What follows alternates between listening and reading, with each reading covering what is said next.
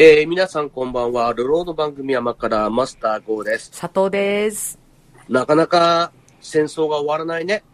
なんかもう、ほんとね、どんどん大変なことになってってる感じがします。そうだねん。戦争始まる前から随分と、まあ、ツイッターとかフェイスブックとかにも情報を書いてきたんですけど、うん。全然知らない方から、随分前の投稿を見つけて、こいつ全部当たってんだけどって書かれてましたね。あ、そうですか。なんかまあ、その頃の多分、みんなの感想的にはよ、うん。いや、こんなことあるわけねえよと思ってたと思うんだけど、うん。この時期に全部言ってるじゃんと。全部危惧してたことを書いてて、それはほとんど当たってるんじゃんというご連絡が来ました。あ、そうでしたか。はい。まあそういう状況なんで、うん。まあこの間のそのね、あの、ウクライナの話とかロシアの話で終わらせるつもりだったんですけど、はい。状況的にもう一個話しとかなきゃない話がやっぱあるなと思って、ええまあ日本だってロシアの隣にあるわけですよ。はい。で、前にも言ったんだけど、北方領土は返してもらってないわけですよ。はい。じゃあ、その北方領土って今なんで返してって言ってるか、佐藤はどのぐらい知ってんの？なんで返してって言ってるかって、もともと日本固有の領土だからじゃないですか。はい。な、なんでそれが今は日本にないの？戦争の後に取られたからじゃないですか。はいはいはいはい。それ、どういうふうに取られたかってとかって知ってる？いや、まさに今のウクライナみたいなことなのかなと思いながら。まあ、それをほとんどの人が勉強で習ってないし、うん。まして北海道なんか絶対に習わなきゃないのに、うん。習ってないんですよ。はい。で、これは非常に問題があることだと僕は以前から思ってるんで、うん。まあこの際だから、ね、あの、北方領土返せっていうだけじゃなくて、なんで取られたのか、うん。ね、そこでどういう戦闘があったのか、うん、で、今現在北海道の置かれている立場ってどういうものなのかっていうのを簡単に説明したいと思います。はい、お願いします。終戦記念日って佐藤知ってる？はい、1945年8月15日。おーさすがですね。それぐらいは。1945年8月15日終戦記念日なんですけど、はい。その北方領土の戦いっていうのは、これ今なんて言ってるかっていうと、シュムシ島の戦いって言うんですよ。はあ、初めて聞いた。シュムシ島ってさ、北方領土返還のとこに出てこないくない？あの、歯舞、宿丹、国後、エトロフとか。うん。そうでしょ？うん。シュムシ島なんて名前出てこないわけ。うん。どこにあると思う？シュムシ島。うん。これひょっとして別名ですか？いや、今でもそうです。今でもそうなんですか？別名じゃないんですよ。へえ。シュムシ島っていうのは、その北方領土ずらーっと北海道からさ、カムチャッカの方まで繋がってる、はい。点々と。うん。一番カムチャッカ側の島なんですよ。へでほえ。とんど一番端っこにあるんですよ。はい。だから、そこの戦闘をすることで、まあ、正直、今取られてるんですけど、日本軍はほぼ勝ってるんですよ。ロシアとの戦いに勝ってた、はシュムシ島の戦闘ではほぼ勝ってます。まあ、逆に言うと、撤退戦で勝ったから、北海道が残ってるって感じなんですよ。わかります？勝ったから残ってるってことは、もし負けてたら北海道も持ってかれてたかもしれないと。えっ、とね、うん、ルモイから釧路、うん。だいたいこう、北海道を斜めに半分にぶった切った感じ？うん。を、ソ連は要求してたんですよ、アメリカに。ええ北海道半分くれと。はい。だから、釧路に住んでる僕たちは、うん。もういなかったはずなんですよ。もうここロシアだったの。だから、ルモイから釧路までは、真っ二つに北海道ぶった切って、うん。こっちの半分はロシアにくれと。まあ、はいソ連にくれと。という要求があったのを、とりあえず、アメリカ軍はすっぱれたんですよ。ああ、ダメだと。うん。で、結局、18日、今の終戦記念日、まあ、終戦記念日っていう言い方も俺嫌いなんだけど、うん。終戦した日がね、15日でしょ？はい。それから、3日後、正式には18日なんだけど、17日深夜です。17日の深夜1時とか2時ぐらいの時に、シュムシュ島に対してソ連軍が侵攻してきて上陸作戦を決行したんですよ。はい。その時、日本はどうだかっていうと、18日に終戦してますから、あ、15日あ15に終戦してるから、終戦してるから、うん。武装解除を始めてるんですよ。はい。当然、その時の敵はアメリカなんですよ。はい。でしょ？で、なんでね、ソ連かっていうと、まあ、ソ連が欲しかったら、その北海道が欲しかったんだよ。うん。だから北海道上陸作戦のための北方領土への上陸だったんだよ。はい。まずここが一番大事なところだよね。うん。北方領土は、その、終戦記念日の3日後に、もう武装解除してんのに、ソ連が攻めてきたんですよ。うん。うん。そして、なんで日本はソ連のことをその時重要に、まあ、要するに今だとね、ソ連と戦争状態にはないけど、そんなに平和条約とか結んでるわけじゃないじゃん。うん。うん。だから、一応なんか、まあ、北からの進軍に備えるために、まあ、11弾とかあるわけだね、戦車部隊がさ。旭川の駐屯地にさ、シコンって書いてるね、あの戦車部隊がいるんですよ。はい。それは11師団って言うんですけど、そのシコンの11部隊っていうのが、実は、シュムシュ島の戦線に残ってた戦車部隊の名前なんですよ。はい。今でも、その部隊名を名乗ってるんですよ。うん。北海道にいる陸上自衛隊の部隊がね。うん。要するに、そのぐらいの覚悟で俺たちは北海道を守るぞとうん。言って、今でも残ってるわけですよ。はい。名前ね。うん。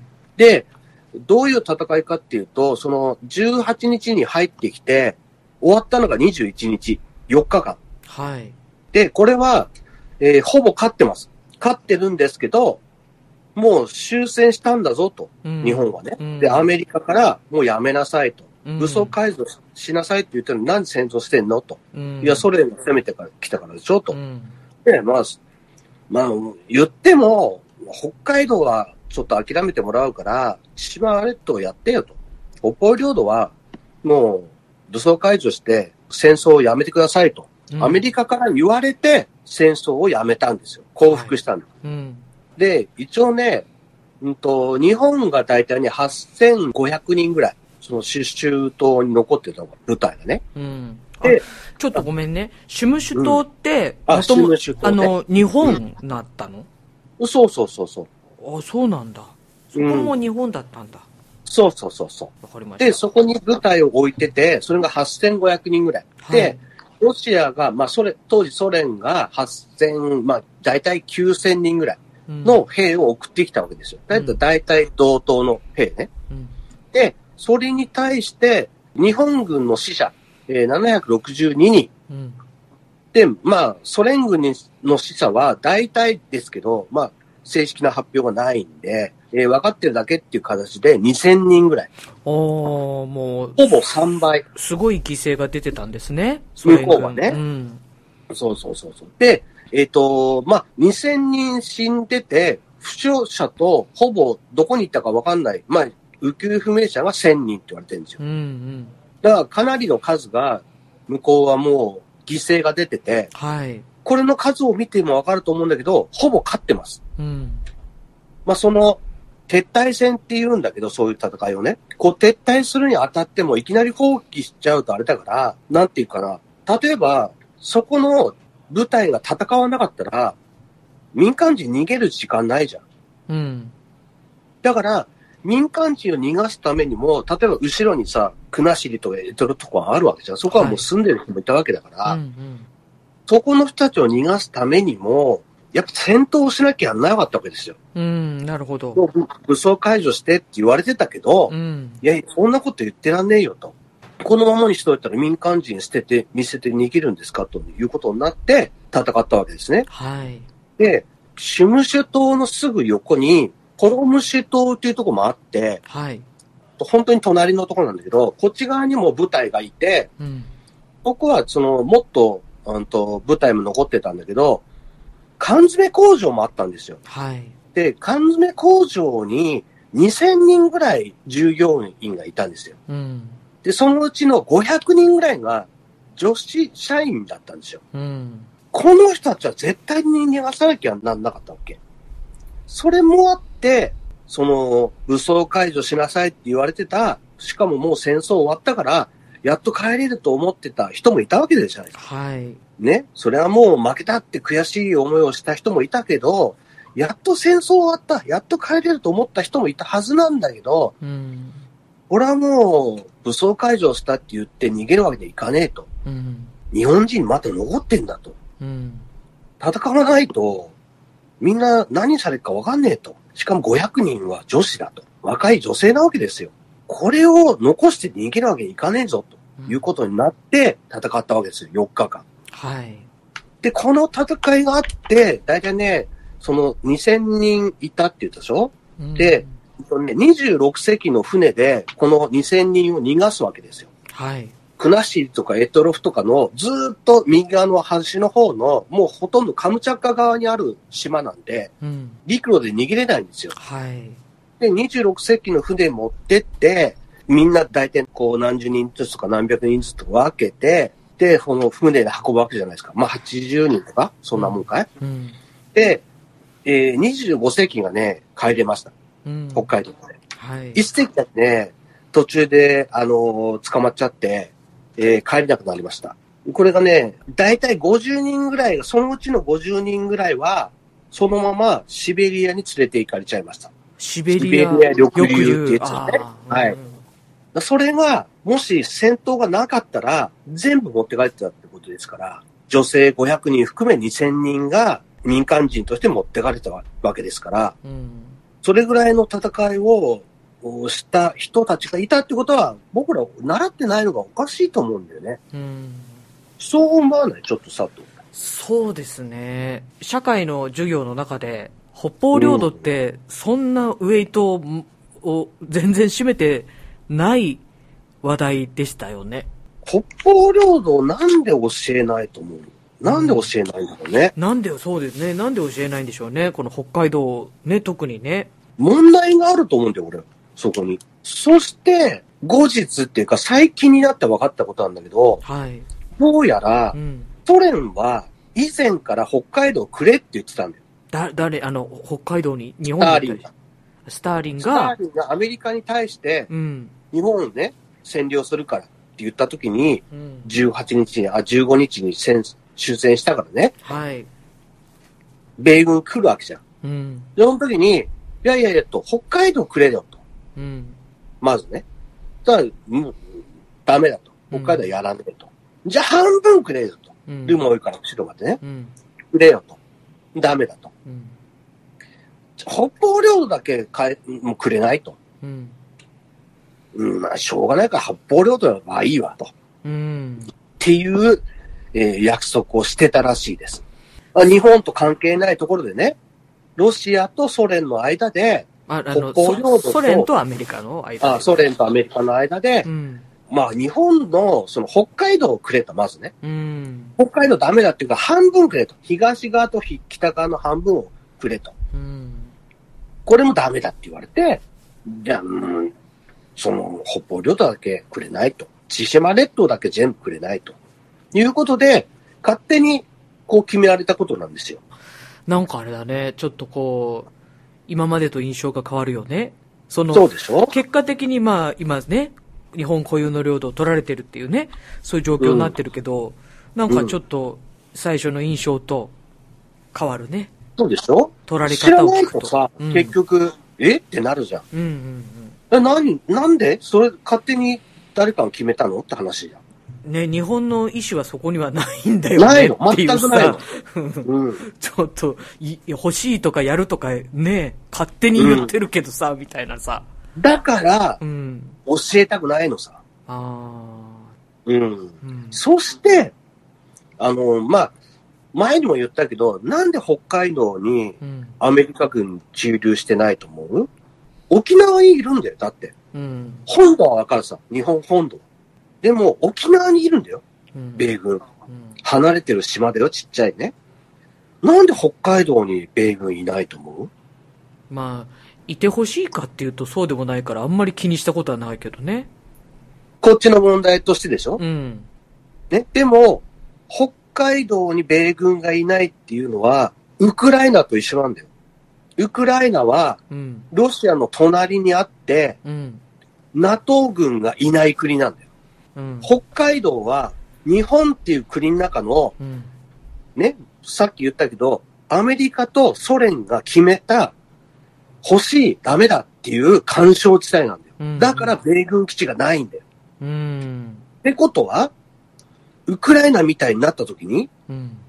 日本本土はアメリカが守ってくれるかもしれないよ。うん今、軍がいるから。うん。北海道はどうしてくれると思う？守ってくれないってことかい？そうです。ええこのぐらいは一般常識の知識として、僕ら北海道に住んでんだから持ってないと。だから、旭川の駐屯地が未だにシコンっていう部隊を残してるんですよ。自分たちで本土決戦やられた時に、絶対に北海道は俺たちが守るぞという、もう心意気なんです、それ。うーん。わかります？これはアメリカは絶対に口出ししません。部隊が、たとえね、東北にあってもよ、うん。すぐに飛んでくれるところに飛行機がいてもよ、うん。絶対にアメリカは来ません。北海道には。そうなの？はい。まあそういう自こと分たちで何とかしてくれと。そういうことが起こらないことを願いますけども、もしそうなった場合って、そうなの？そうですよ。だって、だから米軍基地ないじゃん。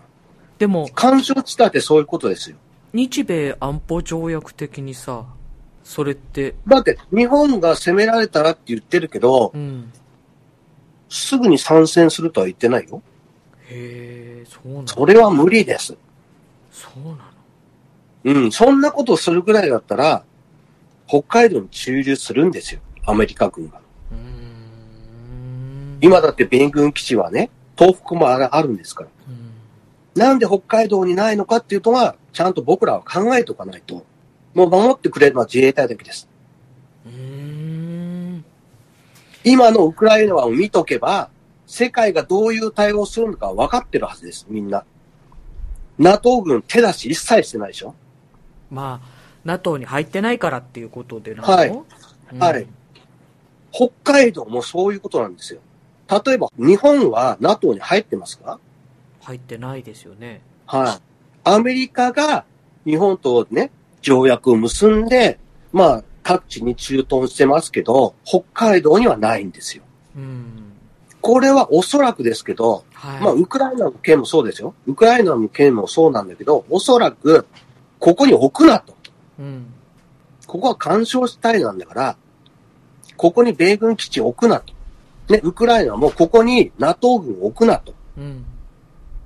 言われてたのに、まあ、そんなこと言われてもあれだから、NATO に入りたいんだよねって言ったから、こう攻められたっていう話じゃないですか。まあ、それが全てじゃないと思いますけど、はい。理由としてはね、理由としては、うん。うん。だから、北海道だって、一応今のところ、まあアメリカ軍いないから、うん。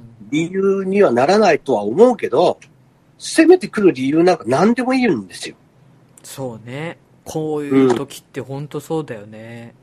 見てればわかるでしょ？話なんか通じないじゃん。嘘が多いしね。うん。うん嘘ばっかりじゃん、向こ本当に。うう。ん。うん。しまいにはね、あのーどこぞの国会議員がさ、喧嘩両成敗だって言い出した始末だからさ、うん。喧嘩両成敗だって言われて、北海道取られても同じこと言うんですかと。うん。あんたどこの議員ですかと。まあ逆に言うと、うん。だから干渉地帯だからこそ、うん。ロシアと仲良くやっていかなきゃね、自分たちの身を守るためにやっていかなきゃやんないんだって気持ちもわかるよ。それは確かにそうなんだよ。うん。でも、こういう事態になると、そうも言ってらんないじゃんって。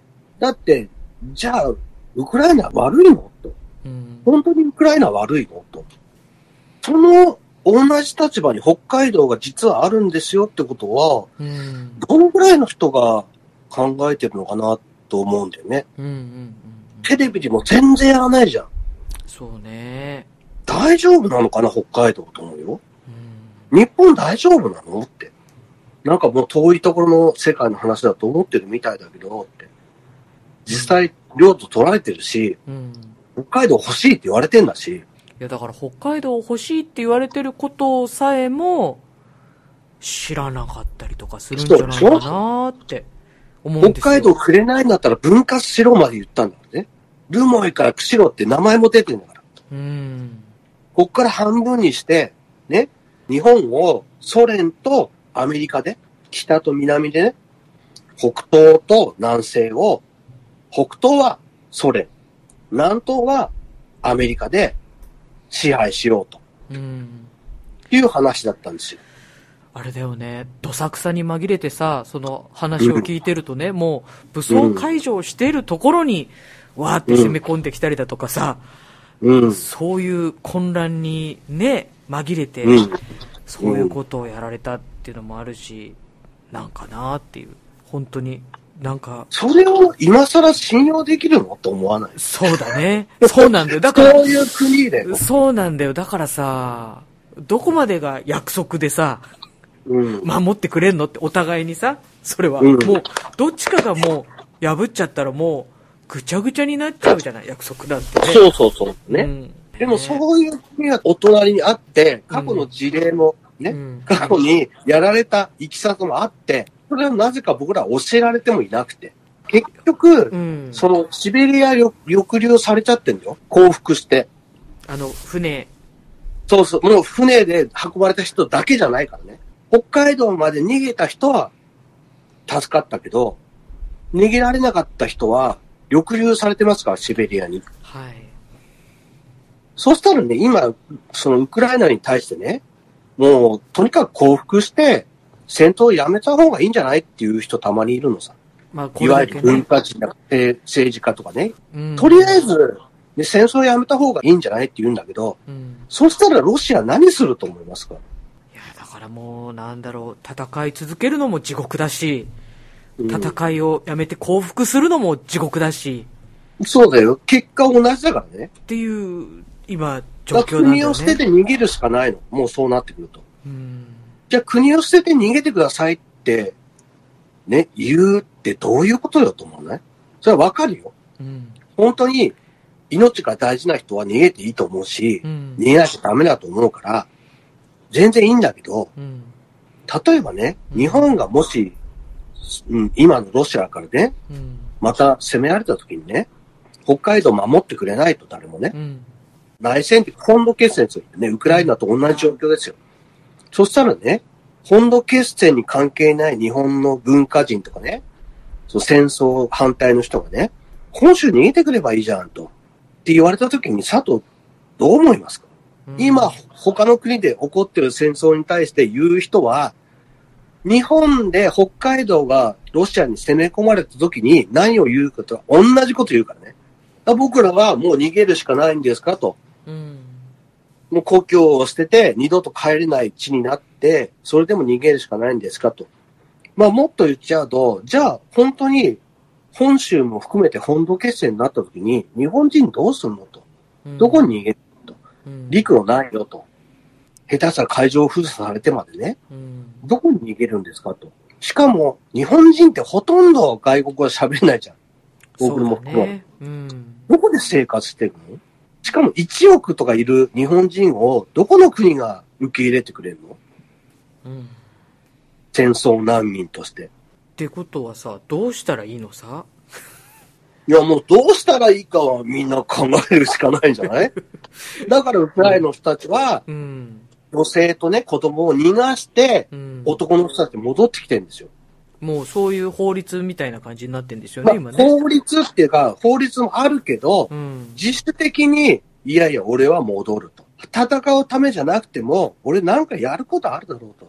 うん。例えばご飯作るとかうん。物を運ぶとか、できることあるんだろうと。うん。だったら、帰ってくる場所なくなっちゃうんだから、このまま行ったら。だかうん。ら守るしかねえだろって戻ってんだよ。うん。うん。それに対してね、うん。降伏しろとかさ、帰ってこなきゃいいんじゃないとかさ、いう人間の気持ちがもうちょっとわかんないよね。もう佐藤さん外国で暮らしていきますか？日本攻められたら。どうするんだろうね。しゃあないしゃあないと。じゃなかったら、もうあの、あれですよ。日本にいてもいいけど、奴隷ね、と。まあだってね、人権なんか認めたら、また取り返されるかもしれないじゃん。統治する方に来たらさ、1億いる人間をね、普通に統治できるわけないじゃん。今まで選挙とかやってんだよ。うん。無理だってそんなのと思った時にさ、うん。どこで生活する？とにかくなんか人権も無視されて生活していく死ぬまで。それとも外国でしょうがないから諦めて生活する？どこで？どこでだよね。どこで受け入れてくれる？1億の人間を。うん。じゃあしょうがないから、抽選で、あの、バラバラでやりますから、くじ引いてくださいって言われるわけですよ。うん。もう知ってる人も誰もいないなところにも全国から集まれて100人ぐらいを、とりあえずこの辺の地方都市に突っ込みますかと。ここに、ここに住んでくださいって言われるわけですよ。うん。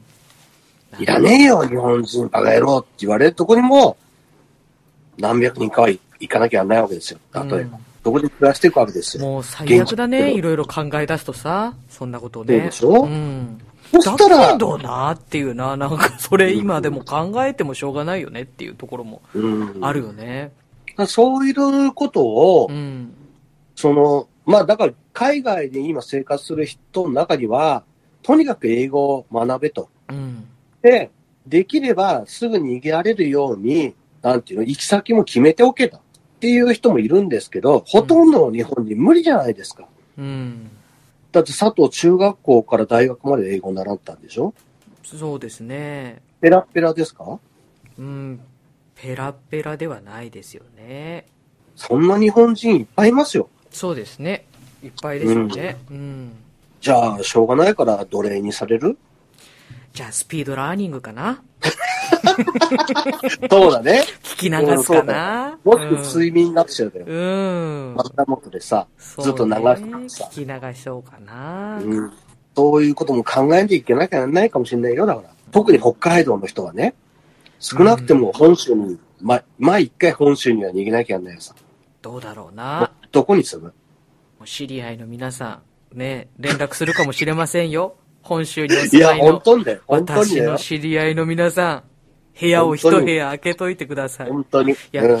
やいやね、まあそうならないことを願うけどね。でもそういう、んなんて言うんだろう。で、そのね、物を持って逃げるっていうのもあるけど、うん同じように戦争、ああやってね、うん。ないないと思った戦争って、この今でも、現在でもあるんですよ、ああやって。はい。突然降りかかってくるんですよ。うん、そうね。やるぞって言ってないじゃん、別に。そうだね。うん。いきなり攻め込まれるわけですよ。うん。で、それをね、そんなことはないよって言えないじゃん、もうん、そうね。こうやって見見ちゃったからね。見てるじゃんうん。う。うん。そして、今、日本の中の北海道でどういう位置づけなのかって言ったら僕説明しましたけど、うん。そんなに的外れな話はしてないと思います。うん。まあ、北海道欲しいって言っても現実ですからさ。日本から釧路はもうとにかく半分譲渡してくれとうん。言われたんですから、約束通り半分くれよって今言われても、ね、釧路はもうダメなんですよ。釧路にはもう住めないです。佐藤は実家は残るかもしれないから。そうだね。でもね、あっちの方がすぐ隣にさ、ロシア領になった時にさ、北海道に住んでられるかい？危なくて。やっぱり全部欲しいなってなるんじゃない？やっぱり全部欲しいなってなるんじゃない？バカ言うなよって話だよ。バカ言うなよバカ言うなよっていう人が頑張ってるわけですよ、ロシア、うん今、そうだね。本当ね。ウクライナでね。うん。それを、日本人は同じような気持ちで、やっぱり応援していかなきゃやんないわけですよ。そんなね、人事みたいに言っちゃってダメなんだよね。うん。いや、本当にね、本当に笑えないから。先日もね、函館とこのさ、とこの、ちょうどね、下のところ、青森とさ、ほんのちょぴっと隙間空いてるじゃん。ああそこ通ってるわけですから。あ、そうね。宗谷沖でもうね、ん。潜水艦とね、うん。軍艦がね、6隻も出てきてるわけですから、沿岸に。うん逃げるところが出てきてるんですよ。うん。もう、牽制ですよ。それは本当にちゃんと考えないと。だからこそ今、世界中が、その、ロシアを非難してるときに、やっぱり日本は先頭に立って非難しないと。なんかあったときに、あの時日本だってお前全然やる気なかったじゃんって。みんながね、反対だとかさ、ロシアね、なんとかしろって言ってるときに、黙って見てたじゃんと。ただ別にね、隣じゃないのにさ、ヨーロッパなんか、そんな行ったこともないしさ、どこにあるかわかんない、ね、日本をね、本当に助けてくれますかと。でも、日本がね、遠い国だったけど、今一生懸命ね、物資の支援とかしてるじゃないですか。うん。防弾チョッキとかヘルメットも送ってるじゃないですか。うん。そういうのって、もっと宣伝していかないと、海外に向かってね。うん。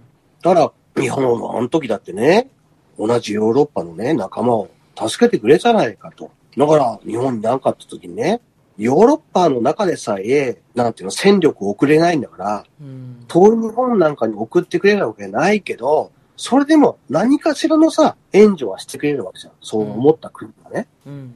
そういう国を一緒に作っていかないと、うん。だからロシアのこと気にしてる場合じゃないんだよね。うん。もう破綻して、もう終了ですと。もう何だったら解体ですと。もう独立したい国あったら独立してくださいというぐらいまでロシアが解体してくれないと、いや、安心できないわけですよ、こっちは。だって戦争終わりましたと。じゃあ解除しますかってやったらまずくねじゃあ結果戦争してね、領土も取れたし、ね、結局経済制裁も終わって、万々歳だなと。得した得したと。っていうふうにロシアが思ったら、じゃあ日本も取っちゃっていいんじゃないとか。うん。まあ中国にしたってね、台湾とか沖縄とか対馬とか欲しいなーって言われた時に、どうすんですかって話。なんかね、強いひ国が全部思い通りにするみたいなことにはなっちゃいけないよね。そうだね、んそうなんだよ。うん、そういうこ戦とだとさ。争したくないんだったら、うん。これなりにできることはやんなきゃなんないんだうよ。ん。だから、やっちゃった国に対する、やっぱり、その報復うん経済報復、僕らは戦争しない国って言ってんだから、うんだったら、経済報復は絶対に全力でやんなきゃダメなんだよ。じゃないと、ロシアがこのまま戦争に勝って、占領して、領土も増えて、経済制裁もう戦争やめたから経済制裁やめてくださいってなって、じゃあいいよってなったら、ただただ戦争して喜んじゃう国になっちゃうんだよ。うん。それを許したら、北海道だって欲しいなって言われた時に、どうぞどうぞって言わなきゃなんないんだよ。だって日本の中からも、どうぞどうぞっていう人出てくるから。うん。まあ今日もね、そんな話してきたんですけど、あの、この甘辛をもうね、1回目からずーっと聞いて、はい。しかも、毎週録音してる方から、久々にご連絡いただきまして、お久しぶりですね。ええ最近甘辛が長いからちょっと録音してる身としてはびっくりするんだよと。ちょっと足りなくなるんじゃないかっていただいて、はっとなりました、私は。そういう方もいるってことをね、こうやっ。ぱ、あの、ね、配慮が 足りなかったな足りなかったですねね。好きなだけ喋ってダメでした。そうです。ですけども、私も念のためちょっと長めにね、あの、予約をしておいていただいた方が、安心ですよ。わら、みたいなね。そんな、ええあの、返事しときましたけども。ぱうんそうだよね。そういうね、嬉しいメッセージもいただいてましたよあ。録音してるっていう、すごいですよ。本当だよね。ね。いやー、今日もなんかもうね、本当まあ、現実的なところですけどもね。そうです知らね。ないと、全然捉え方が違うし、そうですね、またね。知った上でどう思うかってところの話をうね。ん。うん。うん僕らは戦争できないんですから、自分たちから。っうん、そうですね。うん。てことは、ウクライナと一緒で、専守防衛なわけですから、はい。本土決戦なわけですよ。うん。で、日本国民がみんなで選んだ本土決戦ですよ。うん。そして、アメリカ軍は北海道にはいないんです。さっきも言った状況で、本当に来ると思いますかと。うん。来ないです。いやー、私は来ると思うんだけどな。いや、来ないよ。そうかい。そうなのかい。来ない。来ない、来ない。うん。だから置いてないんだ。アメリカだって、議会の承認ないと舞台出せないですからね。言っても。うん。下手したら、本格的に戦闘になったら、米軍に逃げてもいいわけですよ。だってアフガンそうだったじゃん、この間。あっという間に大統領が決定したらみんなでわーっと一斉に逃げたの。あれは起きるることなんですよ。日本でだって、それは起きうることなんですよ。うん。それが米軍助けてくれると思ってる時点で甘いですよ。そっか、甘いのか。うん駐留してるアフガンでだって、ね、議会がずっとね、その、もう駐留やめたらと言って、大統領が、よしやめようって言ったら、即日発行で逃げ出すんですよ。うん。アメリカ人が助けてくれるとは思わない方がいいです。うん。北海道は余計思わない方がいいです。なるほど。はい。うんもう自衛隊が頑張ってくれるしかありませんので、うん。はい。僕らはね、船もないからさ、本州逃げれないよ、でも。船買っとかないと。あとはもう、泳ぐしかないですね。そうだね。青森まで、とりあえずね。函館らへんまで車で移動してさ。あの、うん僕、青森から見てびっくりしたもんね。うん逆に。あ北海道はあんなに近いんだと。見えるじゃん、うっすら、みたいなさ。泳力はつけてください。そうだね。うん。プールよりも泳ぎづらいですから。ですよね。うん。海は怖いよ。ねえ。ですからもう、やっぱりボート買っとくかう、ん。膨らますやつでもいいからね、ボート買っとくかう、ん。泳力をつけるかどっちかは必要なんじゃないですか？いや、皆さん大丈夫これ。夜中に聞いてらっしゃる方寝れなくなっちゃうよ、こういう話聞いたら。ドクッとする、しますね。そうですよ。うん。でも、今、ウクライナの人たちは、それどころじゃないですか。寝れてないもんね、みんなね。全くそんな場合じゃないでしょ。うん。すぐ空襲警報なってさ、地下の防空壕とかあるんだよ、ウクライナ。いや、歴史的にね、あるんだね、あれはね。うん私たちだからうんシェルター、シェルターって言ってるけど、シェルターあるんだと思って、うん。地下に必ずあるんですよ。